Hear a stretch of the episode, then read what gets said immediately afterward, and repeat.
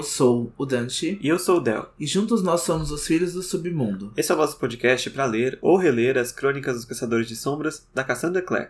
Bem-vindos ao nosso episódio 40 e a gente vai discutir o capítulo 17 de Cidade das Cinzas, a leste do Éden. Agora fica a nossa contagem pro fim do livro e lembrando que o nosso último episódio da temporada aqui de Cidade das Cinzas vai ao ar no dia 17 de dezembro. Isso mesmo, faltam só nove dias para acabar a temporada e pouquíssimo para acabar o ano, né?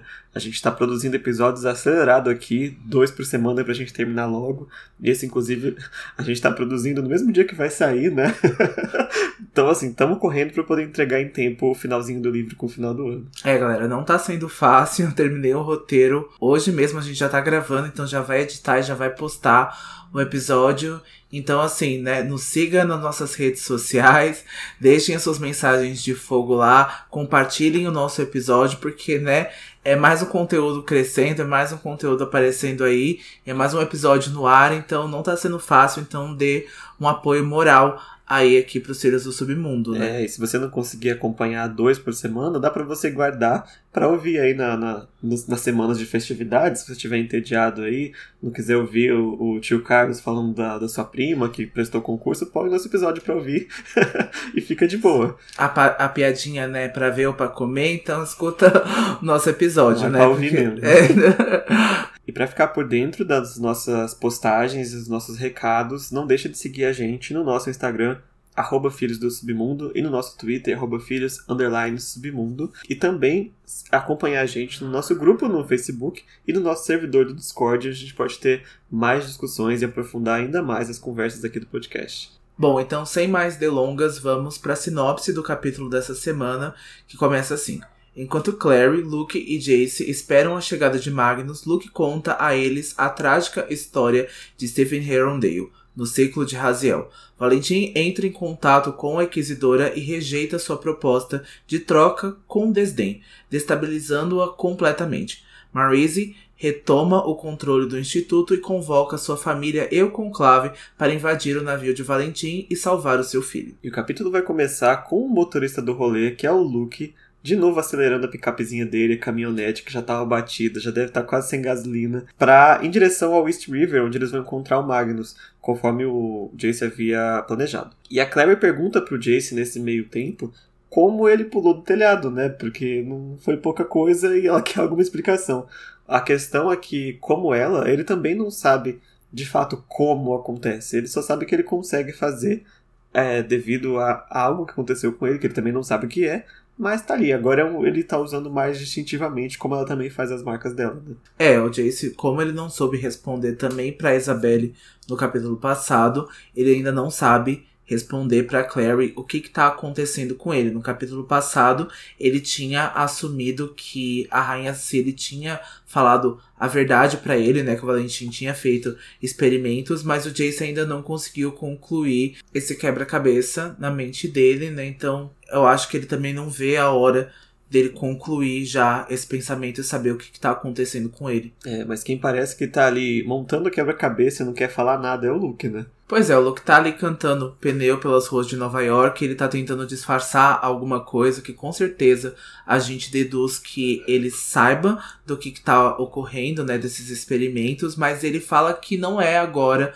o momento para conversar sobre isso, né? E assim a gente já pode dar um spoilerzinho desse capítulo que o Luke vai falar bastante coisas sobre o Stephen, a gente vai ver o ciclo de novo, então são histórias bem interessantes, mas especificamente sobre esse assunto, o Luke por enquanto está se recusando a falar. E aí o Luke então vai perguntar pro Jace se ele tem algum lugar em mente, né, para onde eles estão indo agora, ou se ele só queria se afastar do instituto.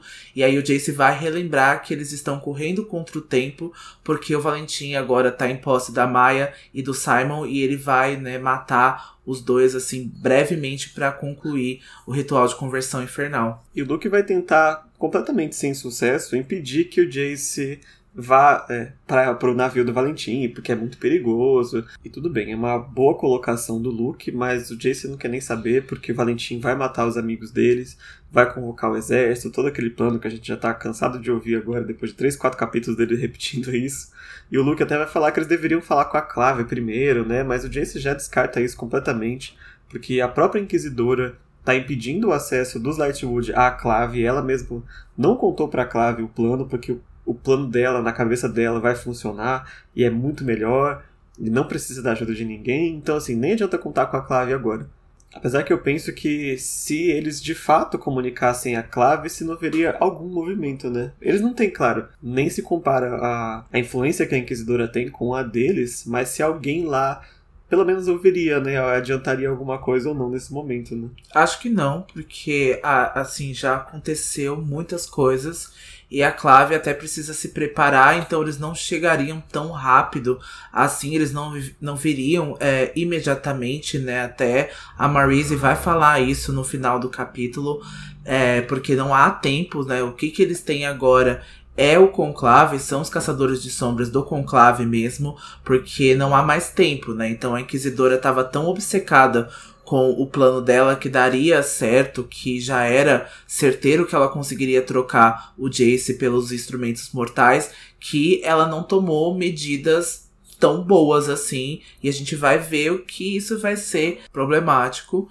Então, é, ela deveria ter pensado melhor deveria ter feito uma estratégia é, um pouco melhor no quesito Valentim, assim, né? A gente fica pensando que ele também demorou 15 anos para fazer esses planos, para concluir tudo isso, então ele não tá pra, pra jogo, né? Ele não tá pra brincadeira. Então é só um dos caçadores de sombras mais é, bem preparados aí, que já invadiu o Salão dos Acordos, né? Realizou então a ascensão. Então ele é muito preparado e tá ali esperando há 15 anos, né? Pra concluir essas coisas. Então é, ele não tá para brincadeira e ela deveria estar tá um pouco mais estratégica. Mas também, como a gente já falou aqui em vários capítulos, ela tá agindo muito pela emoção. Então isso pode ter alterado um pouquinho a visão dela. Falando do conclave, só pra gente ter uma noção do tamanho das forças que vão se enfrentar, o Valentim tem um número incontável de demônios que ele vai convocar em breve. E a Inquisidora só convocou o conclave, ou seja, só os caçadores de sombras ali da região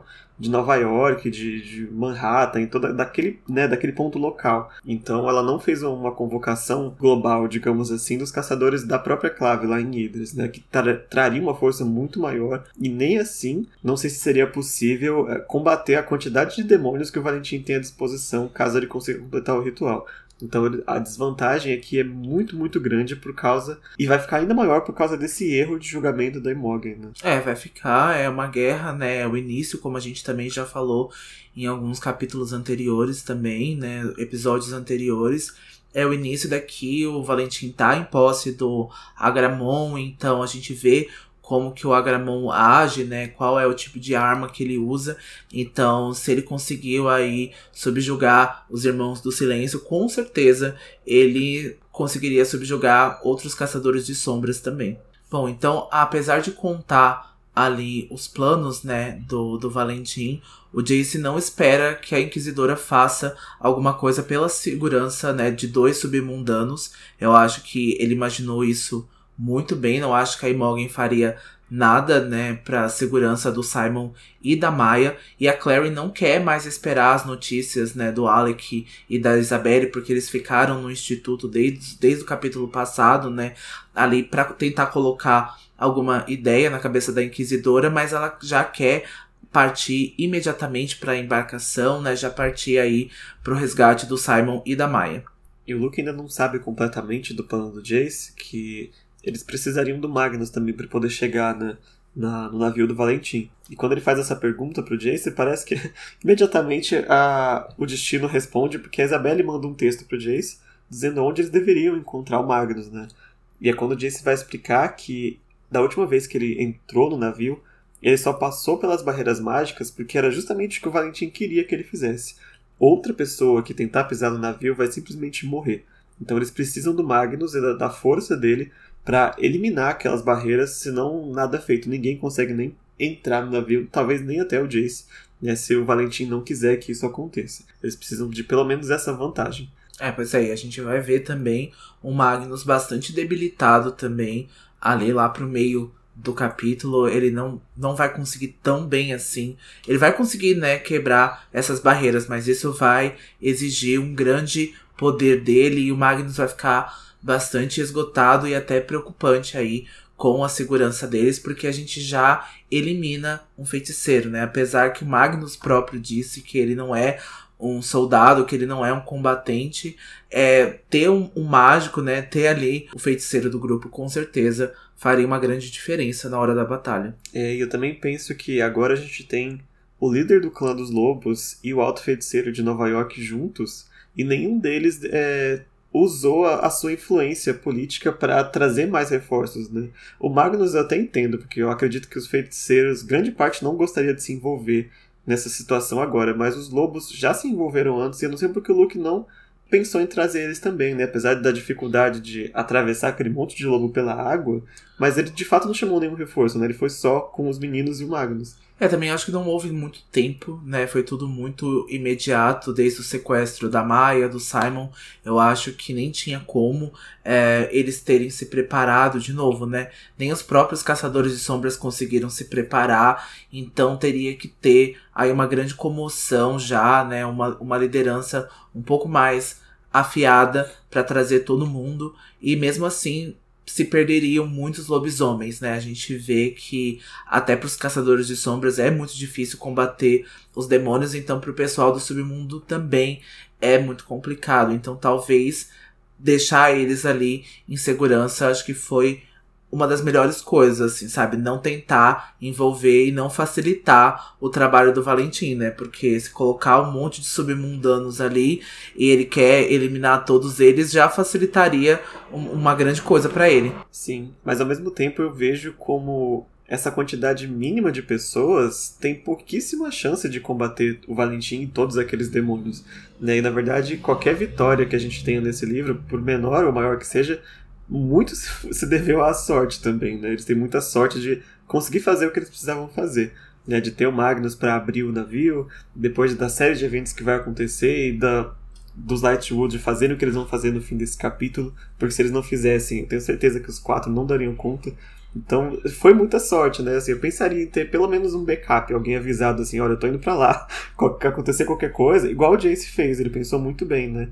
Eu tô indo, mas vê se você traz uma galera aí comigo. Eu acho que é algo que pelo menos o Luke poderia fazer, mas eu não vou julgar é, o estado mental do Luke depois de ter sido atacado, de acontecer um monte de coisa. Ele tá super cansado, como a Claire já falou, então provavelmente ele não tá com a cabeça assim.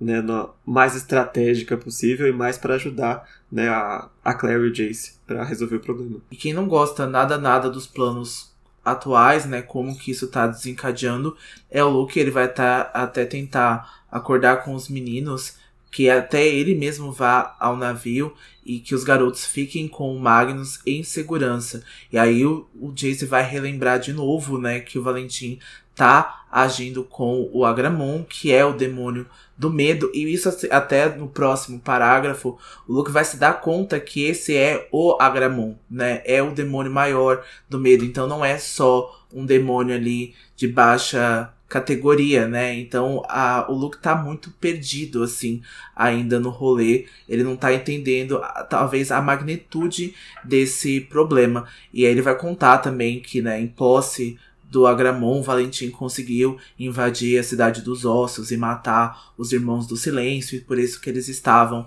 ali com aquela expressão de puro terror.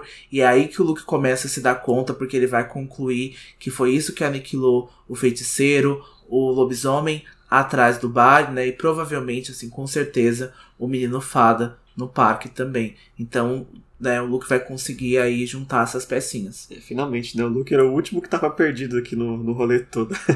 Apesar que eu acho que os Lightwood também estão sabendo pouquíssima coisa, né? Talvez o Alec vá contar agora para eles. E o Jace vai terminar de explicar que depois da, das vítimas terem sido assassinadas pelo Agramon, o pai dele drenou o sangue delas para usar no ritual de conversão infernal. E o Luke vai até tentar entender como que ele está conseguindo manter o Agramon, porque seria impossível controlar um ser deste poder com um simples pentagrama, né, aquele comum utilizado para prender os demônios. E o Jace vai explicar que o pai dele está usando o cálice mortal, e isso é suficiente para segurar um demônio maior. Né? E como a gente estava se perguntando lá no começo do livro, né, como que o Agramon está obedecendo, por que, que ele está sendo o cachorrinho do Valentim, basicamente é o cálice. Né? O cálice tem essa força toda. É sangue angelical puro, né, afinal de contas. Inclusive para manter um demônio maior sob controle.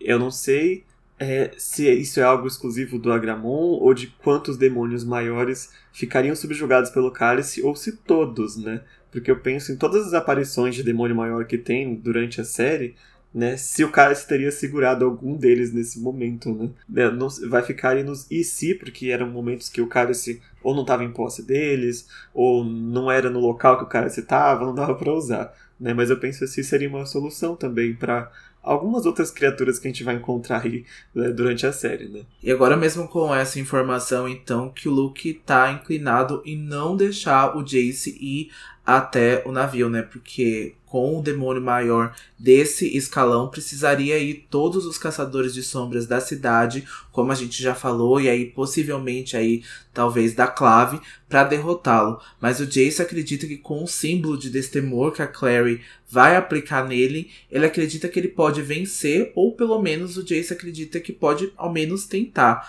a Clary vai se recusar né, em deixar que o Jace vá sem ter a total certeza que os símbolos dela funcionam. A Clary tá com bastante medo de errar né, esse, no símbolo, né? Porque ela testou uma vez e deu certo no Alec sob circunstâncias muito menos urgentes, assim. Mas o Jace tá acreditando piamente que vai dar certo. E aqui a gente acredita também que o Jace pensou muito bem sobre esse assunto e esse é um plano que foi muito bem elaborado por ele, né? Então ele já tinha visto a marca dando certo e por que não agora combater uh, o demônio né, maior do medo justamente ali com uma arma que eles não, não estavam esperando. É bem, é bem arriscado, mas é bem inteligente mesmo, né? Agora a força de um símbolo que te permite derrotar um demônio maior é, não é pouca coisa também, né? E apesar de ser uma grande ajuda, também não é garantia. Né? Porque tudo bem, você anulou o poder dele de te matar do coração, mas ainda assim ele é um demônio maior. Né? Ele tem uma presença corpórea é, grande, né? Então não sabemos o quanto que o Agramon ainda pode tentar atingir o Jace de alguma outra forma que não seja aterrorizando, né? Deve ter uma arma só, pelo menos a gente acredita que não, né? Não, sim, eu acho que ele tem, uh, ele é também um combatente, né? Ele não tem só essa, essa arma do medo, mas eu acho que por conta das habilidades do Jace também, né? Ele também já matou o outro demônio também uh, maior, então é, ele. O Simon, né? É, mas né, ele tava ali Apanhando. lutando, né, com, é, contra ele.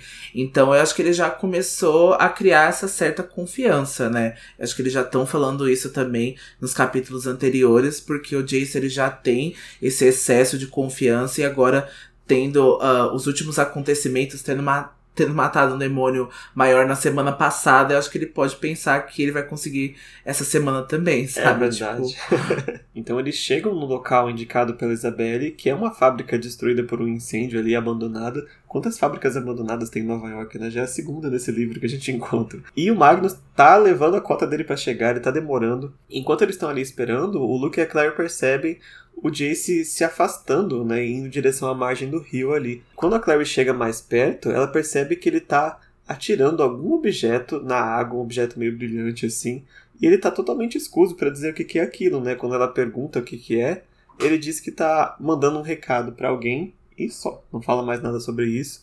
A gente só consegue ver que algo surge da água, né? Parece que é algo com garras, alguma coisa ali, pega aquele objeto e desaparece e por enquanto ficou por isso mesmo, né? E a gente tá lendo o capítulo aqui, eu e o Dante não lembramos o que, que é esse recado aqui, não sei se vocês lembram também, e se vai aparecer até o final desse livro, né? Porque eu não lembro mesmo para que ele tá mandando esse recado. É, a gente até pesquisou na internet para tentar ter alguma informação. Eu acho que deve ter sido pro Valentim, né? Eu assumi isso, porque parece que é um demônio é, marinho que consegue pegar esse recado, né? E é algo brilhante, então eu tinha pensado talvez no pedaço de espelho lá de Rainwick, não sei se é isso também, não sei se eu quebrou. viajei. Ah, e Morgan quebrou, é. é verdade. Mas eu acho que é pro Valentim né? Ali tava ali no, no rio, né? Tava ali na água também, então talvez o Jace tenha mandado algum recado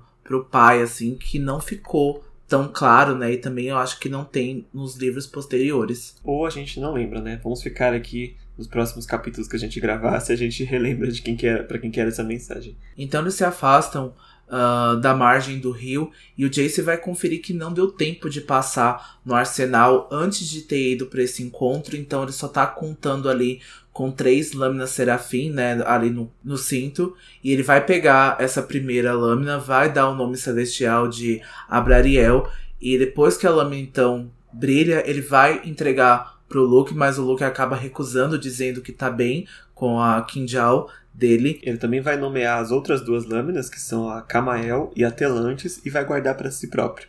E a Clary nesse momento ficou curiosa se o Jace já invocou o Raziel com alguma das lâminas, né? Mas ele fica bem tenso assim e fala que é algo que não se pode fazer é invocar uma lâmina com o nome do Raziel. Aí já tá mexendo com o perigo, né?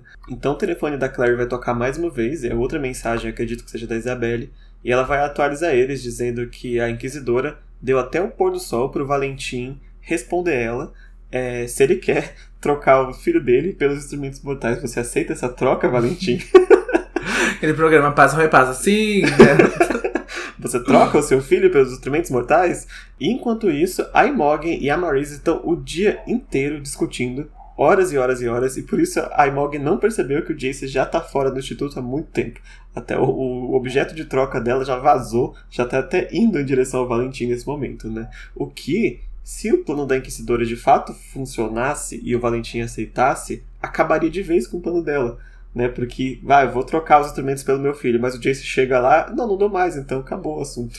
o Jace ia ferrar o plano da, da Imogen muito bonito, né? Com certeza. Então ela deveria ter deixado uma segurança maior. Então, enfim, né? De novo, roteiro aí facilitando um pouco essa saída, porque quem encontra o Jace lá preso é o Alec. O Alec, então, é, ajuda o Jace a sair. Então, assim, foram uma série de fatores que a Inquisidora foi errando, que ela foi negligenciando, e agora a gente vê essa grande comoção ali por essa falta de cuidado. É muito boa a falta de cuidado da Inquisidora, que ajudou o nosso protagonista, né? Mas eu acho interessante como, no fim, tudo se resume a quem acertou melhor qual seria a atitude do Valentim. Né? A Imogen apostou que ele gostaria de ter o Jace de volta, e o Jace apostou que o Valentim ficaria com os instrumentos, não trocaria um pelo outro, né? E quem acabou ganhando essa aposta acabou ficando na frente, digamos assim, da, do plano de derrota do Valentim, né? Mas o fato do, de haver essa briga entre eles ajudou muito o Valentim a conseguir o que ele vai conseguir, né? No fim desse livro e depois do próximo, né? O fato de ter essa divisão e da Imogen estar tá ali mais atrapalhando do que ajudando, né, no final das contas. Eu acho que sim, eu acho que isso foi plotado pelo Valentim desde o começo. Eu acho que ele não trocaria, mas ele já sabia que talvez a Inquisidora pediria essa barganha, assim. Eu acho que ela já, acho que ele já sabia que ela pelo menos ofereceria o Jace ali para ele, né, em troca dos instrumentos mortais. Então por isso que ele agiu é, com isso, né? Sabendo dessa informação. É, ou se, não, se ele não sabia né, exatamente do plano dela, pelo menos ele contava que ela odeia ele o suficiente para fazer algum plano nesse sentido, sabe? De tentar prejudicar ele de alguma forma com relação ao filho. É, isso pelo menos ele tem completa certeza, e é isso que ele vai jogar na cara dela hoje, muito bonito, né? É, a gente deu até dó da, da Imogen. Ela é uma cachorra descontrolada, assim, mas ela deu dó, assim, sabe? Eu fiquei com muito pena. Ainda mais voltando para essa história do Stephen, da Celine, da Matis, essa história é muito difícil de se ler. É, até hoje tem um conto maravilhoso no livro Fantasmas do Mercado das Sombras, que é o conto Os Perversos. E a gente vai ver ali, vai contar no ano de 1989, né? Então é a época da Celine no ciclo, também a época que o Stephen também virou o braço direito do Valentim também. Então esse conto é muito, muito, muito, muito bom. E hoje, me, né, lendo esse capítulo de volta, me relembrou o quanto é difícil esse conto, o quanto foi difícil de engolir todos os planos do Valentim. A gente queria abrir mais a discussão para isso, mas tem muita coisa a mais do que o Luke vai contar daqui a pouquinho. Nossa, o Luke vai só pincelar praticamente, né? A gente só vai ter as respostas todas no final de Cidade de Vidro, praticamente. É só o comecinho do comecinho do comecinho dessa história que a gente achou que já estava toda contada, né? Do ciclo, mas tinha personagens importantes que ficaram de fora até agora. Quando o Jace devolve o telefone para Clary, os dedos dos dois, né, acabam se tocando rapidamente, fazendo assim a Clary se afastar desse gesto. Alguma coisa sombria passa pelo rosto do Jace, mas ele não fala nada. Ao invés disso, ele corta o assunto e ele vai perguntar ali sobre o filho da Inquisidora, né? Como eu falei, ele vai perguntar sobre o Stephen e se a morte dele é então o fator causador, né, da Inquisidora ser tão inquisidora mesmo, né? E aí o Luke vai contar que sim, esse é uma das séries das razões pela Inquisidora, pela Imogen ser desse jeito, e o Stephen é só um deles. O Jace até acha estranho, e eu não sei por que ele acha estranho, né? Porque ele pensa que a Inquisidora nem gosta de criança, né? Mas caramba, é o filho dela, pelo menos o filho talvez ela gostasse, né? De fato ela gosta gostou muito. E é a grande causa dessa, dessa virada. A gente nem consegue imaginar o que era Imogen antes da, do destino do Steven, né? Não temos esses relatos ainda. E o Luke vai contar que o Steven era o garoto de ouro não só dela, como de todo mundo que conhecia ele. Né? E por garoto, ele fala, mas o Steven que a gente conhece devia ter em torno de 20 e poucos anos, 18, né? Ali um jovem adulto, assim. Ele, o Luke diz que todo mundo que conhecia o Steven gostava dele, ele era extremamente gentil, né? Era extremamente bonito, mas ele não era uma pessoa tediosa na gentileza dele e que dificilmente alguém odiaria o Steven, apesar que todo mundo odiasse ele só um pouquinho, assim, por ele ser tão perfeito, digamos assim. E a Claire vai perguntar se o Steven estava ali naquele rolê, né, da, da amizade deles ali antes do início do ciclo, no começo do ciclo, se é assim que ele chegou a conhecer também a mãe dela e o Luke jovem, inclusive o próprio Valentim naquela época, né? E a gente sabe agora que sim, o Steven estava lá, inclusive é estranho o fato dele não ter sido mencionado, né, quando o Rod e o Luke começaram a explicar sobre a origem do ciclo e tal, e a gente entende que é muito provável que ele até estava naquela foto, né, que a Clary viu. O Dante lembra, inclusive, de ter visto, né, a descrição do homem louro e tudo. Sim. É, e esse livro tem uma errata, porque aqui não sei se houve aí um problema na tradução ou se até a própria Cassandra não tinha certeza da magnitude da história, porque o Stephen ele estava na formação já original do ciclo. Ele estudou na Academia dos Caçadores de Sombras junto com todo mundo e ele já participava dali. Houve uma, uma aproximação do Luke com o Stephen quando ele quando ele casou com a Amatis, mas o Stephen já fazia parte dali. E o Luke até vai dizer no capítulo que ele só entrou, né, no ciclo quando o Luke se transformou em lobisomem. Isso não é verdade, isso não é correto se dizer, porque o Stephen já fazia parte do ciclo desde o início, inclusive a inquisidora não queria que ele entrasse no ciclo, ela queria que ele abrisse mão, que ele não entrasse ali, o Stephen cortou os laços, enfim houve toda uma história que não tá aqui nos livros e foram sendo adicionados nos contos. Então, se alguém tiver alguma linha do tempo, algum acontecimento que seja mais elaborado aqui do que a própria internet e a nossa memória e o que a gente tem aqui do livro, por favor, nos diga nas nossas redes sociais. Nosso Instagram é Filhos do Submundo e o Twitter é Filhos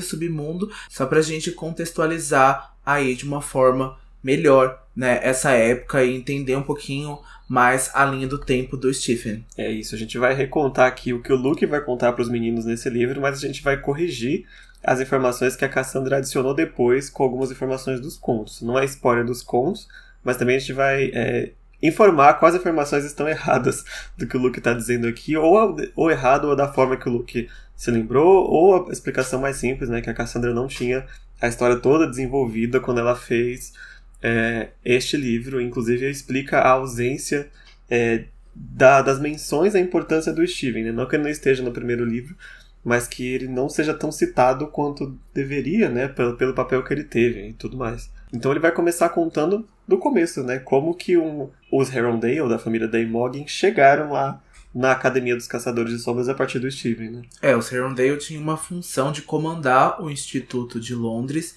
e o Luke conta que o Stephen estudava por lá e que eles passaram a se ver com mais frequência depois que todos eles se formaram. E nessa parte aqui, a gente adotou no roteiro certinho, é exatamente isso que o Luke diz. Então a gente não tem certeza se ele tá falando que todos se formaram na academia e só o Stephen se formou ali dentro do instituto porque eles são treinados pelos próprios pais ou tutores é, em outras cidades que não tem a Academia dos Caçadores de Sombras, que é em Alicante. É, e a gente ficou com essa dúvida e em consulta aos contos a gente descobre que sim, né? O Steven frequentou a academia junto com todos eles.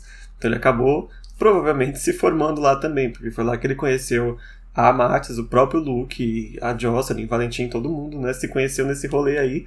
E é incrível como o Luke não lembra do Steven, né? Tipo, nossa, você conheceu ele na escola, né? E, e participou do ciclo como todos os outros, né? Mas é isso, é aquele errinho de, de, de lore que, com a edição dos contos, acabou ficando divergente, né, pra gente. Sim. E também é interessante lembrar que esse momento que o Luke está contando aqui em uma frase, mas é um grande momento pa para os Herondale, né? Porque a gente vai ver que eles são originários lá de Londres, da Europa, e é com a família do Steven que eles passam a viver na América, né? Pelo menos este braço dos Herondale, porque tem outros braços, mas essa linhagem que é bastante importante para nossa história vem para a América agora nos anos 80, né? Isso. E voltando um pouquinho ao capítulo, né? Os olhos do Luke é, se tornam distantes, né, conforme ele vai se relembrando ali do passado, ele vai, dizer, ele vai dizer que ele se aproximou mais do Stephen quando ele se casou e a Clary questiona se nessa época o Stephen já fazia parte do ciclo e Luke vai responder que o mesmo só entrou no grupo quando o Luke se tornou lobisomem. Então essa, essa informação está errada. Então como a gente já vem explicando aqui, o Stephen já fazia parte ali e quando então o Luke foi transformado em lobisomem, o Stephen só passou a ser o segundo no comando no lugar do Luke. E o Luke até depois vai falar que o Valentim queria especificamente que fosse o Stephen que ficasse no lugar dele, né? Que fosse ali o segundo no comando. Então nem o Rod, nem o Robert foram ali a, a primeira opção, né? A primeira escolha do Valentim. E a gente vai entender lá pra frente o porquê que ele quis isso. É, Valentim é bem esperto. E o Luke vai contar também que o Steven se transformou muito do, por causa da amizade com o Valentim, quase como todos eles, né? Mas o Steven acabou, chegou num ponto de se distanciar completamente da família. Porque a Imogen, ela já era muito leal à Clave desde aquela época. Ela não era inquisidora ainda, mas a, ela era muito tradicional. E quando o Steven se junta a este grupo, que claramente já cometia crimes né, nessa época, quando ele se juntou, era ainda só os ideais criminosos, né? Mas no momento que ele vira o segundo no comando de tudo, a Imogen fica muito furiosa ela implora para o filho dela reconsiderar, mas o Steven já está completamente cego, né? E por cego, uma coisa que a gente vai ver ainda nesse capítulo, é, não é tipo, o Valentim iludiu completamente o Steven, sabe? Como todos os membros do ciclo, o Steven acabou é, se aproximando dos ideais do Valentim, mas foi opção dele né, entrar no ciclo e fazer todas as coisas que eles fizeram. Então o Valentim não tem nenhum feitiço que né, faz as pessoas mudarem completamente de, de vida e irem para o lado dele. Né? Teve uma parte que, com a ajuda grande do Valentim, mas se aproveitando da, das fraquezas que o Steven poderia ter para trazer ele para o grupo. Né? E acabou fazendo ele se distanciar completamente da família. Não, não acho que o Valentim force ninguém a entrar mas as medidas que ele toma uh, quase que, que força, quase que não dá opção assim para as pessoas poderem negar esse pedido. Porque até com o próprio Jace, quando ele nega o pedido dele lá no navio, ele ameaça totalmente a família do Jace, né? Então, os amigos, a Clary, os Lightwood, então assim, ele não dá opções assim para pessoa. Então ele meio que manipula. Então não é ali uma escolha própria que as pessoas têm, né? E quando você oferece esses ideais, então a gente tá falando também do Valentim ali no auge da sua manipulação, ali na época que ele tava com o ciclo, porque era um grupo super popular, cheio de ideais.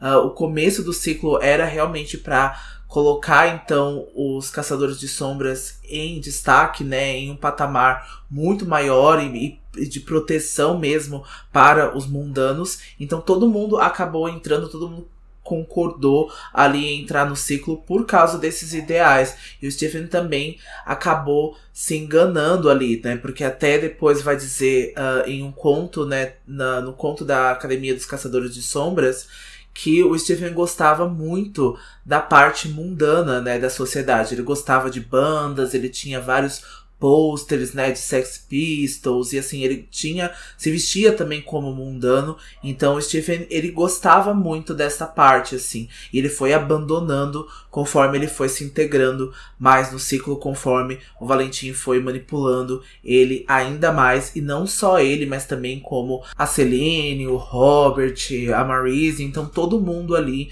teve um pedaço ali da manipulação do Valentim, e até hoje ele consegue mexer ali com as estruturas das pessoas, porque até a Marise vai ficar mexida quando ele chama ela de minha Marise. Então é bem forte essa manipulação ali. O pessoal ainda tá meio que num gaslighting ainda, depois do Valentim até hoje, né? 20 anos se passou e parece que nada ainda mudou. É isso mesmo. E o Luke vai continuar contando que o Steven depois parecia ser completamente escravizado pelo Valentim, no quesito de andar atrás dele o tempo todo como uma sombra, sabe? Real braço direito, segundo no comando dele. Só que chegou um momento que o Valentim achou que a esposa do Steven, que era a Mattis Greymark, que é a irmã do Luke, que a partir de agora ele vai citar, mas ele não vai dizer que é a irmã dele, mas a gente pode dizer que sim, a Mattis era a irmã dele, é, ele vai achar que ela não é mais digna de ser uma esposa do Steven pelo fato do Luke ter se transformado em lobisomem. E a família Greymark agora está manchada. Então Valentim vai agir para que o Steven largue a esposa dele, que é a mulher que ele amava, em favor de uma outra pessoa que Valentim tinha em mente, porque como o segundo no comando do ciclo, seria vergonhoso para Valentim é, ter alguém que por acaso era cunhado de um lobisomem. Só essa conexão já era suficiente para que o Valentim não gostasse mais da esposa do Steven. E também a gente percebe aqui que a Celine era muito mais manipulável do que acho que a própria Amatis. Isso foi o que deu a entender também, porque a Celine era muito mais jovem, né? Ela tinha 18 anos na época e ela também vai seguir o Valentim ali para todo quanto é lado também e vai realizar também todas as vontades dele, por mais absurdas que fossem na época. A Celine vai é, fazer pro Valentim. A gente vai entender também que a criação da Celine também não foi muito fácil. A gente vai ver contado lá no livro de contos uh, do Fantasma do, do Mercado das Sombras que a criação dela foi muito dificultosa. Né? A Celine tem aí um problema paternal na família dela muito grande. A gente também vai falar aí de forma mais abrangente quando chegar a época, mas a Celine era muito mais manipulável, ela era muito mais fácil de ser assim. E por ela também ser completamente, perdidamente apaixonada pelo Stephen, na verdade foi até o motivo porque ela entrou no ciclo, porque ela já tinha ali um crush muito grande no Stephen. É, ela estava muito mais maleável pro Valentim usar ela da forma como ele usou. É, e a gente conta, para quem tá lendo a primeira vez, pode não entender porque a gente está batendo tanto a tecla em citar o Steven, a Celine, né? Porque eles têm uma importância muito grande que vai sendo revelada de pouco em pouco até o final de Cidade de Vidro. Né? Mas o Luke está contando essa história para os meninos agora, não só porque o Jace perguntou, mas agora a gente vai entender o porquê veio o ódio da Imogen, né? A partir dos eventos que se seguem após esse casamento com a Celine. Né? Como ambos, né, a Celine e o Stephen fazia tudo que o Valentim é, mandava, o Stephen foi morto quando o Valentim, então, junto a ele, né, eles foram todos ali num ninho de vampiros e o Stephen acabou morto ali, guerreando com esses vampiros. Então isso deixou a Imogen completamente, assim, louca, né, obcecada com, com essa vingança. E o que já deixa bastante suspeitas, né, até para quem tá lendo pela primeira vez, porque o Valentim omitiu, né? Mentiu, na verdade, a morte do Luke e até a própria morte também. Então, é de se duvidar que o Valentim também tenha mentido sobre como que o Stephen morreu também. Então a gente começa a ter algumas suspeitas que talvez esse ataque tenha sido planejado, talvez isso tenha sido emboscado pelo próprio Valentim. É, o método é o mesmo, né? Então é muito estranho ter acontecido novamente e é curioso que é, também a forma que o pai dele morreu, né? E de repente várias pessoas próximas, pelo menos dois líderes deles também morrem da mesma forma, né? É muito estranho, muito esquisito. E eu acredito que a Imogen também tenha pensado nisso, né? Eu acho que não, eu acho que ela não conseguiu pensar sobre isso, acho que ela não conseguiu, porque, né, afinal, eles são caçadores de sombras, né, eles precisam fazer essas missões, eles precisam ir lá uh, resolver esses problemas do submundo. Não acho que ela tenha sido ela tenha conseguido pensar sobre isso, né? Porque até hoje ela não escuta as outras pessoas falando sobre o Stephen, né? Eles vão até dizer que é a parte mais humana que aparece da Imogen, mas é mesmo assim ela não consegue ouvir outras pessoas, né? Terceiros falando da morte do Stephen, então eu acho que ela nem teve como pensar, ela nem escutou terceiras pessoas que talvez tivesse aí uma nova perspectiva. É, eu, sei, eu acho que ela não confiaria mesmo, mas eu duvido da Imogen ter deixado assim, sem ela mesma investigar por conta própria o que aconteceu. Então eu acho que, claro, a morte do Luke era segredo. Eu acho que ninguém descobriu, né, que ele ficou vivo até recentemente. Mas eu acho que ela fuçou o máximo que ela conseguiu fuçar para descobrir a real causa da morte do filho dela. Não sei se ela descobriu de fato, mas se ela descobriu ou não, o que importa é que ela culpa o Valentim por isso, independente, né? É, poder ela tinha para isso, porque, né, afinal, ela é, então, essa investigadora oficial da Clave. Não sei, né, por questão emocional mesmo, e até por ver como que isso seria muito difícil para ela, mesmo depois, assim, ela entra, né, na Inquisição, assim, ela entra então nesse cargo um ano depois, então ela teria todos os objetos e toda a clave, né, apoiando isso para ela investigar a, a morte do filho. Não sei se ela conseguiria, né, com todas essas ferramentas assim. É, e foi acontecendo uma série de tragédias na vida dela, porque a morte do Steven foi só o vamos dizer, o segundo passo, porque se a, gente, se a gente lembrar, a família dela havia sido massacrada um tempo antes. Né? Os Whitelaw, a família original antes de casar, foram massacrados em Nova York. E depois o filho dela falece dessa forma, né, atacado por vampiros. E a esposa do filho dele, que carregava o filho, filho do filho dela na barriga, é, supostamente tirou a própria vida quando descobriu que o Steven morreu. E ela estava grávida de oito meses na época. E em seguida, o Marcus Herondale, que é o marido dela, também falece, e agora é pela tristeza né, de toda essa tragédia. Então a Imogen ficou literalmente sozinha. Ela não tinha mais família nenhuma, nem a de nascença e nem a família que ela construiu. Só tinha ela e o ódio pelo Valentim para ficar esses 16 anos até ela chegar agora e descobrir que, olha, o Valentim também tem um filho. Então, é, por isso ela toma essa atitude de, vamos dizer, a vilã também desse livro, né, com relação ao Jace, porque o ódio consumiu completamente ela depois de tanta tragédia, uma atrás da outra, num período tão curto, né?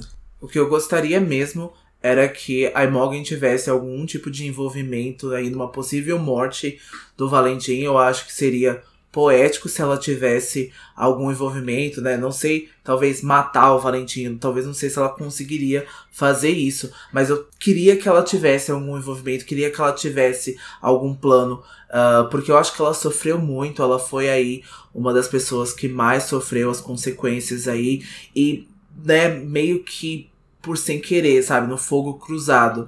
É, ela não era uma pessoa, além depois, antes, né, até da posição de inquisidora dela, ela era só mais uma caçadora de sombras que tem um filho, que tem uma família, que gosta das leis e que vive sob a lei, mas ela não era de nenhuma forma uma pessoa horrorosa ou que agredia o Valentim. Então eu acho que seria muito poético, eu ficaria muito confortável uh, sabendo que a Imogen teve algum envolvimento aí numa possível morte do Valentim. É, bem triste mesmo, né? Apesar de, de tudo que ela passou, né? Ainda assim, é difícil justificar as atitudes que ela toma agora, que realmente é bastante complicado, mas a gente consegue pelo menos entender, né? O porquê que ela é desse jeito.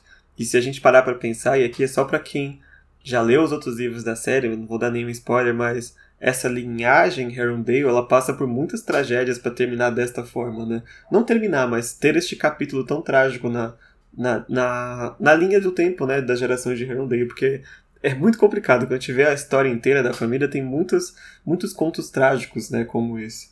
É, posteriormente as coisas vão, vão melhorando. Né? Uh, os Herondale tem um grande papel uh, nos livros posteriores também. Então a gente acredita aí, pelo menos nessa nova geração aí, desses descendentes agora aí dos Herondales, as coisas vão ficar um pouco melhor, porque eu sei que tá assegurado com as pessoas certas. E para terminar, o Luke conta também que, infelizmente, a Celine e o filhinho dela não puderam nem ser enterrados na Cidade dos Ossos, devido ao suicídio da Celine, né? Porque a Cidade dos Ossos é para aqueles guerreiros que morreram em batalha, no caso. E ela não foi aceita, tiveram que enterrar ela num cruzamento do lado de fora de Alicante. Né? Nem esse respeito a família da Imogen e a própria Celine tiveram. Então é muito triste. E ela ficou neste processo de luto até que quando o inquisidor da época foi morto na, no momento da ascensão do ciclo, o cargo foi oferecido para ela e aí ela aceitou de vez a, o papel de inquisidora e começou a caçar sem piedade os membros do ciclo que ela poderia encontrar. Né? Tanto que a gente sabe que ela teve envolvimento tanto na punição do Rod quanto dos Lightwood, que a gente já falou mil vezes que não foi o suficiente de punição, mas eu acho que se dependesse dela teria sido muito mais mas outros membros ela correu atrás e caçou até levar a maioria dos que ela conseguiu à justiça, né? Menos o próprio Valentim, que ela não tinha certeza, mas por enquanto suspeitava-se que né, tava morto, então não tinha muito para onde correr, mas ela já tava com uma orelha em pé, assim, de não sei, né? Sumiu, aparece um corpo que você não reconhece, então ela não deixou barato, né? E me surpreende muito como o Valentim conseguiu se esconder, assim como a Jocelyn, né, se escondeu agora com a, a Clary. Uh, mas o Valentim não ficou inativo, né, nesse tempo que aparentemente ele estava morto, né, ou, ou exilado ali da clave. A gente sabe que ele estava fazendo coisas ainda piores, eu acho, né, então concretizando aí esses planos dele. Então foi muito difícil e é muito difícil perceber que não havia nada que a Imogen pudesse fazer. Eu acho que ninguém uh, estaria em poder de parar o Valentim, ou pelo menos tentar parar o Valentim com os planos que ele tem, assim. Não, não podia, porque eu acho que ninguém imaginava até onde ele tinha ido. Né? Nem a Imogen. Até agora a Imogen subestimou o tanto que o Valentim era capaz de fazer, o, tão, o quão ruim ele poderia ser. Né? E se você acha que a, a falha na ascensão é, foi um, um impedimento dos planos do Valentim, está incorreto, porque ele tinha outros planos já de antes que ele simplesmente começou a botar em prioridade agora que o ciclo em si tinha sido desfeito, né? Ele não parou, nossa, vou fazer outra coisa. Ele já estava fazendo e só continuou.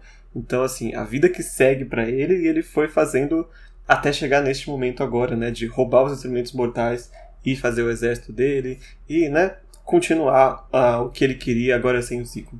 E voltando ao capítulo, o Jace vai perguntar então o porquê, né, que tudo que o Valentim toca acaba sendo envenenado. E o Luke vai responder que o Valentim, com todos os pecados que cometeu e ainda comete, ainda tem um filho, e ela não.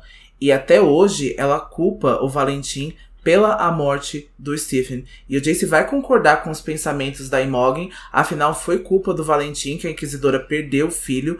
Já o Luke não concorda completamente com isso. Então a gente vai ver que essa manipulação ainda é muito certeira na vida do Luke, porque ele vai contar que o Valentim deu uma escolha ao Stephen e o mesmo escolheu. Apesar de todos os defeitos do Valentim, ele nunca sequer ameaçou ou forçou alguém a entrar no ciclo. E nas palavras do próprio Luke, o Valentim só queria seguidores que quisessem segui-lo. Mas a gente já falou isso, né, aqui brevemente, mas repetindo mais uma vez, o Valentim não dava opções assim tão abrangentes, assim, tão confortáveis para as pessoas, né? Seguiu ele porque tinha ali um grande envolvimento ou tinha uma promessa de uma coisa muito mais grandiosa do que era. É, mas chega um momento que você tem que tomar uma decisão, né? Como o Luke e a Jocelyn conseguiram tomar essa decisão de falar, mesmo com as consequências do que ele está me ameaçando, eu vou fazer o que eu tenho que fazer para eu não ser um terrorista babaca, né?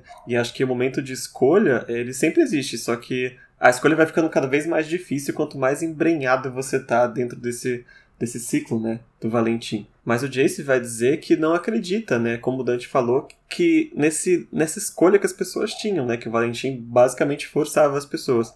E o Luke vai dizer para ele que o Valentim deu uma escolha pro Jace, que ele poderia seguir ele agora ou não. Mas quando você para para pensar, né, você quer salvar todos os seus amigos e se unir a mim? Ou você vai me negar e eu vou atacar toda a sua família, seus amigos, destruir todo mundo, porque eles não têm opção. Então é uma escolha muito complicada. Mesmo assim, o Jace escolheu não se unir a ele.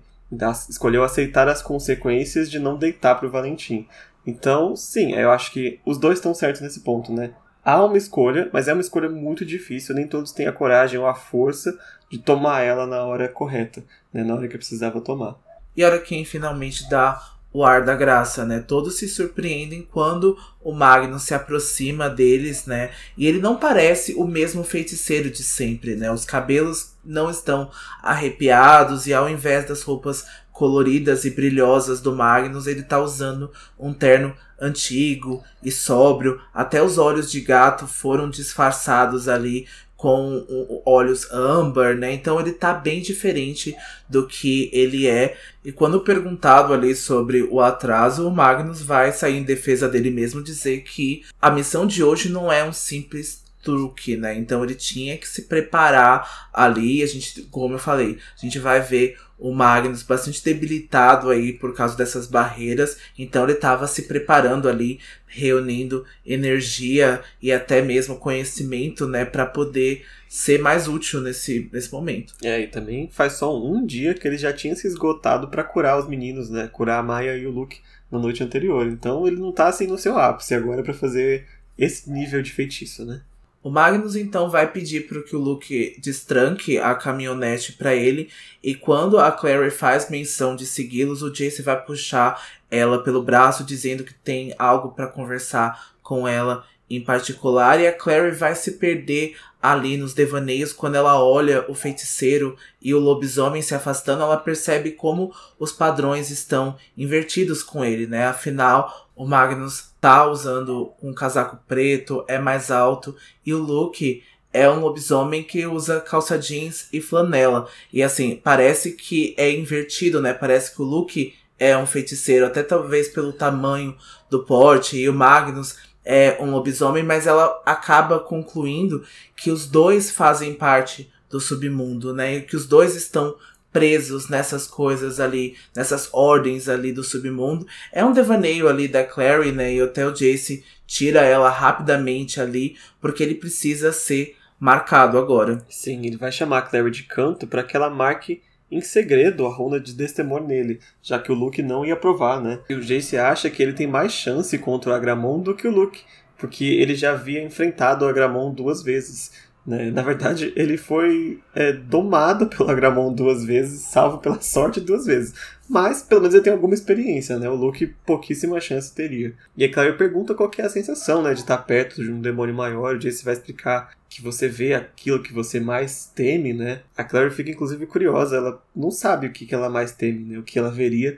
E o Jace fala que é melhor você nem saber uma coisa dessas. Então o Jace vai pedir para que a Clary tire a Stella do bolso, né, para que ela comece então a marcar ele, e ele pede para que ela marque o mais perto do coração possível. Assim a marca é mais eficiente. Então ele se vira de costa, levanta a camisa e ele acaba dizendo que na omoplata seria bom. E a Claire então vai se apoiar ali, né? Ela vai colocar a mão no ombro do Jace, ela vai pensar o quanto a pele dele é dourada e é maravilhosa, mas ela acaba então marcando, ela tá bem nervosa nesse momento, mas ela acaba deixando a marca fluir na mente dela, ela acaba pensando mais, ela até acaba pressionando com bastante força ali. O Jace vai pedir para que não pressione assim tão forte. A Claire se desculpa e ela termina a marca, né? Ela consegue concluir a marca, então o Jace vai pedir também a Estela dela novamente para que ele possa marcar ela. Ele vai marcar ela com um símbolo de proteção.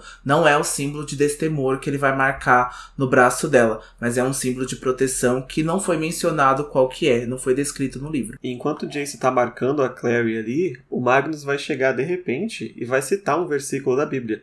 Ele vai dizer: "E o Senhor disse a ele: Portanto, quem quer que ataque Caim, a vingança se abaterá sobre ele sete vezes.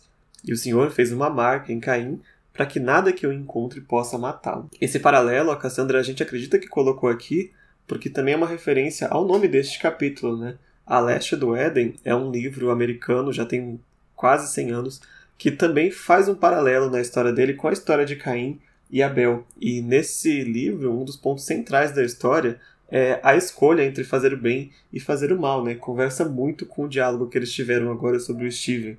Então ela já fez toda uma temática aqui para poder construir esse capítulo, né? É, até a própria Clary, né, vai ali dizer que não tem nenhuma semelhança com Caim, porque ele matou Abel, então Jace vai dizer, ué, a gente não tá fazendo a mesma coisa aqui, plotando para matar o nosso pai. E é legal porque o Magnus vai contar que o Caim foi a primeira pessoa a ser marcada então aí com a marca de Caim que vai voltar para esse universo. Não sei se essa foi a primeira pincelada aí da Cassandra nesse tema, não sei se ela fez isso propositalmente ou não, mas a gente já tem a primeira menção à marca de Caim que vai ser aí ponto chave para o livro. Então o Luke chega com a caminhonete e agora ela tá pronta, né? O Magnus fez um pentagrama ali na traseira do veículo. E quando eles sobem, o Luke pede novamente para que agora a Clary fique na caminhonete com o Magnus, enquanto ele e o Jace vão pro navio. O Luke está de todas as formas tentando deixar os meninos mais seguros possíveis. E a Clary vai concordar ali, momentaneamente falando, só que a gente vai ver nesse capítulo que ela não tem escolha. né? Ela vai ter que ir de qualquer jeito pro navio. Mas enquanto isso, ela tranquiliza o Luke. Então ela fica com o Jace ali na traseira da caminhonete e dentro da cabine ficam o Luke e o Magnus e eles partem, né, para em direção ao navio, de uma forma muito peculiar agora, né? Pois é, quando a caminhonete então dá a partida ali, né, a caminhonete arranca ali de uma forma rápida, essa caminhonete então começa a se mover é, pela água, né? E não ali dirigir. A Claire vai até perceber que tem algumas colunas ali azuis, né? Pela cabine, elas estão produzindo faíscas é, do feitiço do Magnus, né? Obviamente, porque ele tá colocando essa caminhonete ali, então, para andar sobre a água. E a Claire vai até fazer uma menção, né? Que alguns heróis ganham bumerangues e apretextos, né? De super-heróis mesmo e eles ganham um Aqua Truck. E o Magnus vai dizer que se a Clary quiser andar sobre as águas, ela que fique à vontade para andar por si só, né? Porque ali é a única coisa que eles têm agora para chegar até o navio. É, enquanto o Aqua Truck tá seguindo até o navio, a gente vai cortar a cena lá pro instituto que tá tendo outro drama que vai começar agora, né? O nosso capítulo já está deste tamanho, mas não tem como não falar do que vai acontecer no instituto. Aqui a gente vai encontrar a Isabelle e o Alec ouvindo por trás da porta da biblioteca, onde a Marise e a Imogen estavam discutindo até pouco tempo atrás. E enquanto eles estão pensando se agora vai ser o momento que o Valentim vai dar a resposta para eles, a Isabelle decide entrar logo na biblioteca porque ela quer impedir que a Imogen fale qualquer mentira sobre o Jace e ela não possa estar ali para corrigir, né? Já que o Jace também não tá lá para poder se defender. Então os dois invadem a sala ali na reunião, sem medo da Imogen agora, para poder defender o irmãozinho mais novo deles, né? A Marise e a Inquisidora estavam em lados opostos da mesa, né, de uma grande mesa ali da biblioteca, quando a Isabelle entra, né, de fato, no recinto, e as duas estão parecendo duas boxeadoras ali se encarando num ringue ali, só, só esperando o momento de se bater. A Marise tá rubra de tão nervosa, e a Isabelle até tem um leve arrependimento de ter entrado na sala com a mãe dela tão irritada. E aqui é descrito no livro que, pelo lado que a Marise tá pistola, a Imogen tá parecendo demente, assim, porque ela vai começar a gritar sobre o que exatamente os meninos estão fazendo ali. A Marise vai tentar cortar o clima, ela vai tentar chamar a atenção da Imogen ali para alguma coisa que ela deveria estar tá prestando atenção, mas a Imogen tá diz que tá cansada dela e dos filhos delinquentes dela e por esse momento não presta atenção no que a Marise tá falando. É, e nem na bolha que começou a aparecer, né? Porque antes que a briga comece a esquentar de novo, aparece uma imagem do Valentim. E aí, se vocês lembrarem, o... a biblioteca tem esse sistema né, de hologramas, vamos dizer assim, que algumas pessoas podem acessar o instituto só com a sua imagem para fazer uma chamada de vídeo ali, como o Rafael já havia usado, né? E é desta forma que o Valentim vem para dar sua resposta para a Inquisidora. E a Inquisidora é pega de surpresa, né? Obviamente. E como a gente está num ponto de vista do Alec, ele vai observar que o Valentim é um homem de aparência formidável, mas para ele, apesar de ser bonito, não é, é, nada parecido com o Jace. Ele já não consegue ver nenhuma semelhança. E a gente já falou esse ponto várias vezes, né? Cada um vê o que quer entre a semelhança do Valentim e do Jace, dependendo do tanto que você gosta do Jace ou não. É, o Alec vai notar que nenhum traço do Valentim remete àquela aparência do, dourada e clara do Jace. Ele vai perceber que o cabo da espada mortal é visível no ombro do Valentim. E não é como se o Valentim precisasse estar armado nesse momento, porque ele não está em presença corporal ali. Mas é como se ele quisesse exatamente irritar a Inquisidora por, por mostrar o instrumento mortal na frente da mesma. E quando o Valentim chama o nome da Imogen, o Alec percebe que ele tem uma satisfação de entretenimento ali. E quando ele vai se referir a Marise, como eu tinha dito anteriormente, ele vai chamar ela de minha Marise. E ele, o Alec vai perceber que esse olhar é totalmente algo que o Jace teria. E a Marise fica bastante desestabilizada, né? É, ela vai até engolir em seco, vai dizer que ela não é do Valentim coisa nenhuma. Só que o Valentim vai ignorar isso porque ele vai ver que a Isabela e o Alec estão ali na sala. Então ele já deduz que sejam os filhos, né, dos Lightwood. E assim, naquela frase cheia de subtextos, ele vai simplesmente dizer para Marise que eles são muito parecidos com ela, né? E o Alec fica até arrepiado, ele fica até com vontade de se esconder atrás da Isabelle, porque né? É, apesar de ser uma frase simples, a gente não sabe o que o Valentim está jogando ali para desestabilizar os Lightwood nesse momento com uma, uma afirmação simples como essa. Né? Marise vai pedir para que ele deixe então os filhos dela fora desse assunto, claramente lutando para manter a voz firme. O Valentim não acha isso justo, considerando que a Marise não deixou o filho dele fora desse assunto. O Valentim então vai olhar para Imogen e diz que recebeu o recado dela e certamente isso não é o melhor que ela pode fazer. A inquisidora então diz que esses são os termos da oferta dela e ela espera que tenham sido bastante claros. E o Valentim fala então que era o Jace em troca dos instrumentos mortais. Caso o contrário, o Jace seria morto, deixando então a Isabelle e a Marise chocadas. E aí Morgan vai ficar ali, é isso mesmo, os termos são esses, mas o Valentim simplesmente vai negar. Não vai dar nem dois, duas pensadas no assunto antes de negar para elas. E aí Morgan vai ficar possessa porque ele negou o acordo que ela tinha certeza que ele ia aceitar na cara dela. Ela fala para ele não blefar na frente dela, porque ela vai cumprir a promessa, ela vai matar o Jace, como ela disse. E Valentim diz que nunca duvidou nem um instante que ela faria isso. Aliás, ele até elogia ela, porque é uma qualidade que ele mesmo tem de ser completamente implacável. E aí Morgan vai ficar o dobro de possessa, porque ela vai falar que ela não tem nada parecido com o Valentim, já que ela segue a lei e ele não. Olha só que moça justa essa Imogen, né? E mesmo que a lei instrui a matar um adolescente para punir o seu pai, é isso que o Valentim questiona, dizendo que não é uma questão de lei, é uma questão que a inquisidora o odeia e quer culpá-lo pela morte do seu filho. Essa é a única maneira da mulher se vingar ali do Valentim. Então ele diz que isso não fará a menor diferença porque ele não abrirá mão dos instrumentos mortais nem mesmo pelo Jonathan. É isso, enquanto os outros personagens estavam ali questionando se, se, se, se, o Valentim já sabia que isso era uma vingança pessoal contra ele da Imogen. Então, assim, ela nunca teve uma vantagem é, contra ele com Jace e sem Jace de forma nenhuma. Ele sempre sabia o que ia acontecer. E a Inquisidora fica completamente chocada, já que ela fala: é o seu filho, sabe? É a sua criança. E o Valentim vai dizer que os filhos, né, os nossos filhos, fazem as escolhas próprias. Percebem que é uma frase simples, mas ele meio que dizendo: o Steven escolheu o destino dele, sabe? Azar o dele. Nas palavras do Valentim, é uma coisa que a Inquisidora nunca entendeu. E por isso o Valentim ofereceu para o Jace que ele ficasse ao lado dele para a segurança dele, mas o Jace havia desdenhado dele e voltado para Imogen, mesmo com o Valentim avisando para o Jace que a Imogen iria usar ele para se vingar. É, ele avisou o Jace, a Imogen vai te matar se você voltar, e o Jace mesmo assim escolheu voltar a encarar a Imogen e a vingança dela para poder é, não se aliar ao pai dele. Como a gente falou um tempo atrás, é uma escolha muito difícil. O Jace foi muito corajoso de tomar essa decisão agora, né? E não se aliar ao Valentim, sabendo que de tudo que estava em jogo, né? Caso eles recusassem a oferta do pai.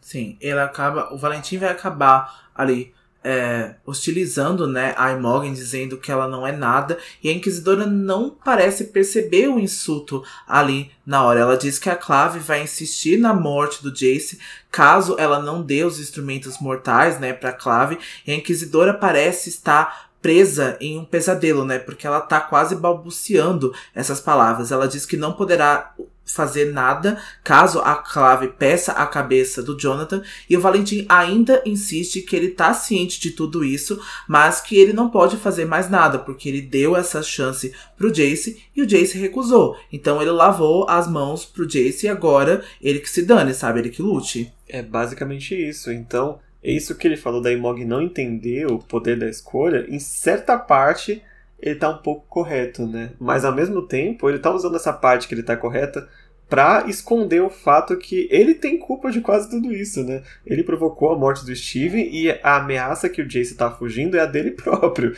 Então é essa escolha meio duvidosa que ele oferece e que a Imogen não consegue compreender e continua oferecendo o Jace para ele como se fosse uma questão emocional, né? Que para 99% das pessoas sim seria, mas para Valentim não é. E a Isabelle vai perder o controle aqui, de, tentando de alguma forma agarrar a imagem do Valentim, chamando ele de maldito. Ela é impedida de se aproximar mais, né? Porque o Alec vai agarrar ela pelo braço, a Isabelle vai gritar ali aos quatro ventos que ele é um desgraçado e até o Alec cobre a boca dela para que ela não fale mais nada, né? Porque talvez o Valentim não tenha algo assim tão sério contra a ela e a Imogen aqui, ela começa a se dar conta, é descrito que ela tá parecendo um robô entrando em curto-circuito porque ela vai repetir algumas vezes que o Jace recusou a oferta do pai, não entendendo porque pra, na cabeça dela o Jace era uma arma, ele era o espião do Valentim. Então ela se deu conta que quando o Jace estava lá no navio, ele negou a oferta de ficar ao lado do Valentim. É, e agora o Valentim vai parecer surpreso, porque nem ele imaginava que Mog ia pensar desse jeito. Ele diz que não tem interesse nenhum nas informações da clave, o que eu acho que é mentira, mas de fato ele não usou o Jace como espião, né, em si. Ele só está interessado na destruição da clave que para isso ele tem armas muito mais poderosas no arsenal dele do que um simples menino, mesmo que seja o filho dele. A Imogen fica sem palavras e o Valentim diz que ela pode acreditar no que ela quiser. Para Valentim, a Imogen é só a figura superior de um regime que vai chegar logo ao fim. Então, como ele repete praticamente, você não é nada para mim. E agora a Imogen vai se descontrolar e vai se lançar em cima do holograma do Valentim, que vai simplesmente desligar a chamada, dando um passinho para trás e deixando a Imogen lá desolada na biblioteca. E agora o capítulo passa a ter a perspectiva da Clary e a Clary tá sentindo bastante frio ali na caminhonete. O Jace vai emprestar o casaco dele para ela. Ele vai perguntar se uh, ela vai ficar na picape, né, como o Luke havia mandado. E a Clary diz que não tem muita escolha, mas ela confia que o Jace encontrará o Simon vivo e que vai trazer ele bem para ela. O Jace pede, né, para poder fazer uma outra pergunta para ela que ele tinha medo de fazer, mas ele acaba dando um selinho nela devido à runa do Destemor, mas logo eles são interrompidos, né, por uma sombra enorme do navio atrás deles, né? Então a gente vê que esse breve momento ali do Jace que ele quase foi pego por causa da runa do Destemor, né? Porque o Luke e o Magnus estavam ali na, na cabine, né? Eles estavam ali na frente. É Se eles virassem a cabeça ou vissem pelo retrovisor, eles veriam os dois se beijando. É verdade que não seria surpresa para nenhum dos dois, eu acho. Mas aqui tá aí o desespero, mais uma cena de incesto para quem não gosta. Tomou um selinho. Eu acho que seria surpresa pro Luke. Eu acho que... que o Luke não caiu a ficha ainda, né? Nossa, coitado da, dele ver esse negócio assim, essa ficha caindo. Já caiu tantas fichas. Eu preocupado com, com, a moral, com o caráter do Luke, mas eu fico, né? Porque ele é quase o pai desse, desses dois aí. E ele vê os dois se beijando ali. Não seria bom, assim. Vamos manter o Luke protegido, gente. mas aí agora a Clary descreve o navio, né? Como ela tá vindo ele de baixo, agora ela percebe que a pintura dele é toda preta. E algumas espécies, né? Empoderadas nos cascos do navio que obviamente são demônios. Ela descreve como parecem pássaros, né? Mas são os demônios que logo vão avançar em cima deles sem nem pensar muito. Eles parecem com pterodáctilos com vários dentes assim. E o Jace vai subir no teto da cabine para começar a combater os demônios. E a Claire vai ser extremamente inteligente, que ela já vai puxar a manguinha do casaco do Jace e mostrar a runa de proteção, que já salvou ela uma vez. Então ela mostra assim, escancara pro, pro demônio, ele vai se assustar, e com esse susto ela aproveita para meter a lâmina serafim no peito do pterodátilo. Enquanto são atacados, um demônio rasga a manga do casaco do Jace pro desprazer do menino, mas outro demônio vai arrancar o teto da cabine, fazendo assim com que o Luke entre na briga. A Clary corre até o Magnus, que tá muito fraco devido à força do feitiço de proteção no navio. E como a gente também tinha dito em algum momento desse, desse episódio, o Magnus não tá conseguindo quebrar as barreiras ali, porque ele sabe que se ele não conseguir quebrar as barreiras, qualquer um que pisar no, no navio, a não ser uh, o Valentim, morrerá. E de repente um demônio vai agarrar a Clary pelo braço do casaco e vai levar ela pro navio. O Luke vai se desesperar, mas o Jace entende que ela foi capturada para o Valentim e que o mesmo não fará mal a ela por enquanto. Então o Jace vai acabar pulando na água, né, para nadar até o navio. O Luke pula Quase imediatamente depois, ele faz um sinal ali pro Magnus perguntando se ele vai vir ou não. O Magnus acaba negando com a cabeça, então o Luke e o Jace então partem uh, pro navio e o Magnus fica ali tentando quebrar as barreiras, né? Tentando quebrar os feitiços para que os dois não morram no processo. Enquanto isso, na biblioteca do castelo, o Alec vai finalmente tirar a mãozinha da boca da Isabelle, que o Valentim já foi embora, e a Inquisidora está completamente abalada. A bateria dela acabou, ela tá aí jogada na antiga cadeira do Rod. E agora a Marise vai de repente mudar toda a postura dela. Ela vai pedir para Isabelle chamar o pai dela e ela dá uma bronca na Inquisidora, dizendo que ela entregou a vitória pro Valentim e que ela sabia do plano do Valentim enquanto ela estava com o Jace e não fez nada com relação a isso. E ela fala para Imogen, você só quis humilhar ele e mostrar que tinha poder de ferir o filho dele, mas se tivesse dito para ela qual era o plano, ela teria contado que, obviamente, Valentim não ia aceitar esse acordo, ele não ia se permitir ser humilhado dessa forma.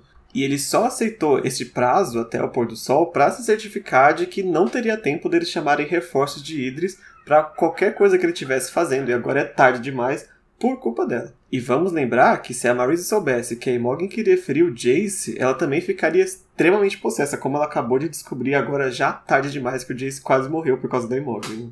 Imogen vai tentar até refutar a Marise, mas ela sabe que não há tempo para isso.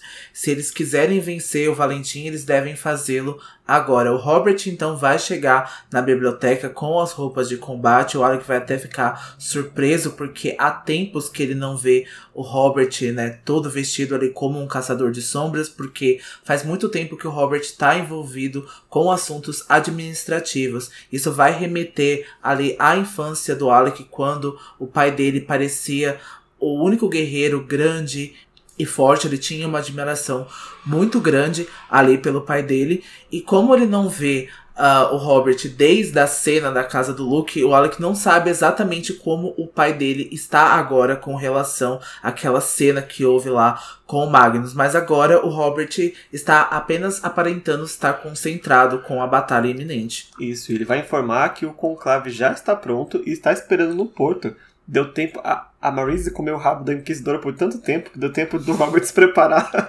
toda a questão do combate. A Inquisidora, ela já acha que não, não bota muita fé, sabe? Que tipo, não adianta eles irem mais. Só que o Robert vai falar olhando direto pra Marise, sabe? Tipo, você. Estou esperando as suas ordens agora. E ele fala, a gente deve ir logo. A Inquisidora fala que eles têm que informar a clave. E a Marise vai pegar o telefone, atirar em cima da Inquisidora e fala: Você liga você explica a merda que você fez aqui, tá? Que a gente tá indo na frente. eu adorei esse momento, é que Isidora tava precisando tanto de uma telefonada na cara pra tomar jeito. E Isabelle também vai chegar, né? Vestida pra batalha, obviamente. E vai ordenar que pro Alex se arrumar, porque não tem mais tempo. Inclusive, ela até trouxe uma arma com ela, né? E o Alec fica super admirado com a determinação que a Isabelle tem, né? Tipo, tô pronta pro combate, não quero nem saber. Então, quando o Alec está saindo, para ir se arrumar, o pai dele vai tocar o ombro dele ele vai dizer que se ele estiver precisando de uma arma, a arma dele está na entrada do instituto. Que é a forma do Robert de dizer, olha, tô com você. Né? A forma meio brutona dele, assim, de não demonstrar nada. Fora que os dois, né, ambos os meninos estão bem presentes com os pais agora, porque a Isabelle, além do chicote, ela traz uma outra arma que eu já não me lembro mais qual era, e ela oferece para Marise e a Marise parece não mais a administradora, não mais a chefe de instituto, mas a guerreira que lutou por todo esse tempo. E o Alec também fica, tipo, admirado o quanto a mãe dele tá parecendo bereze, parecendo, tipo, fortona mesmo, para poder ir lá recuperar o irmão. É, uma das, das raras cenas da família Lightwood parecendo uma família de guerreiros felizes, né? Esqueceram os problemas para poder salvar o outro, também Lightwood, que é o Jason, né? Adotado. E a Maurice vai receber essa arma da Isabelle e vai apontar para o coração da Imogen.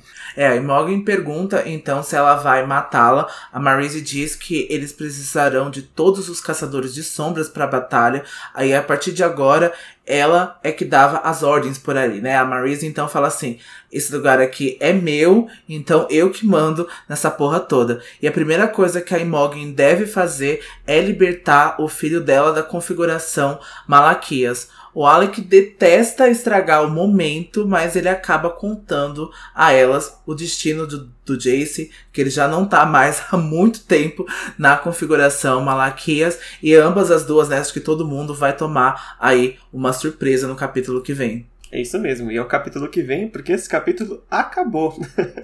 acabou agora no pezinho da batalha, né? E no capítulo 18, a gente finalmente vai ver a grande batalha né, final do livro, a invasão ao navio, se o Simon e a Mais estão bem, vai ter uma cena muito louca do Jace com o Simon, tem muita coisa, esse capítulo todo podia dar o livro inteiro, né, o capítulos 17 e 18. E a gente planeja lançar ele agora, nessa sexta-feira, próxima sexta, dia 10 de dezembro, no máximo, sábado, dia 11. Esse capítulo vai ficar pronto porque ele também é muito grande e a gente vai ter que roteirizar ele com mais cuidado. Sim, e a gente então volta, né? Aí tenta voltar na sexta-feira com o capítulo 18 que se chama Escuridão Visível. Isso. Para terminar o meu momento Grimório, eu não vou narrar uma parte do livro porque para mim todo esse último trecho da Marise retomando o controle do Instituto é meu momento Grimório. É a melhor parte para mim desse capítulo. Para mim também, e eu vou até anteceder um pouquinho, vou dizer que a cena também com Valentim, a Imogen chocada e percebendo o erro que ela cometeu ali foi, foi muito bom. Era uma cena que poderia ter ficado muito canastrona, era uma cena que poderia ter ficado mal escrita, mas eu acho que a Cassandra conseguiu fazer um diálogo inteligente, um diálogo de, de revelações que a gente já sabia, mas que o momento que a Inquisidora percebe tudo isso, ainda assim ficou muito bom. É, e foi muito satisfatório para quem estava torcendo para Imogen pagar pelas coisas de ruim que ela fez nesse livro, né? E também muito triste para quem entende a dor da Inquisidora. Então é, é muito essa divisão para mim eu gosto muito, né? Ela é muito cinza. Sim, e um segundo momento Grimório, porque eu acho que eu também vou colocar aqui, apesar de muito triste, é então quando o Luke conta a história do Stephen e da Celine e do Valentim. Eu gosto muito desse momento de lore. Eu gosto muito do ciclo. Eu acho que eu já não escondi aqui em outros episódios o quanto eu gosto dessa parte da história. Então, para mim, eu fui bem servido nessa parte ali que eles contaram um pouquinho sobre o ciclo. Isso, esse capítulo teve altas qualidades e a gente quer saber o que vocês acharam.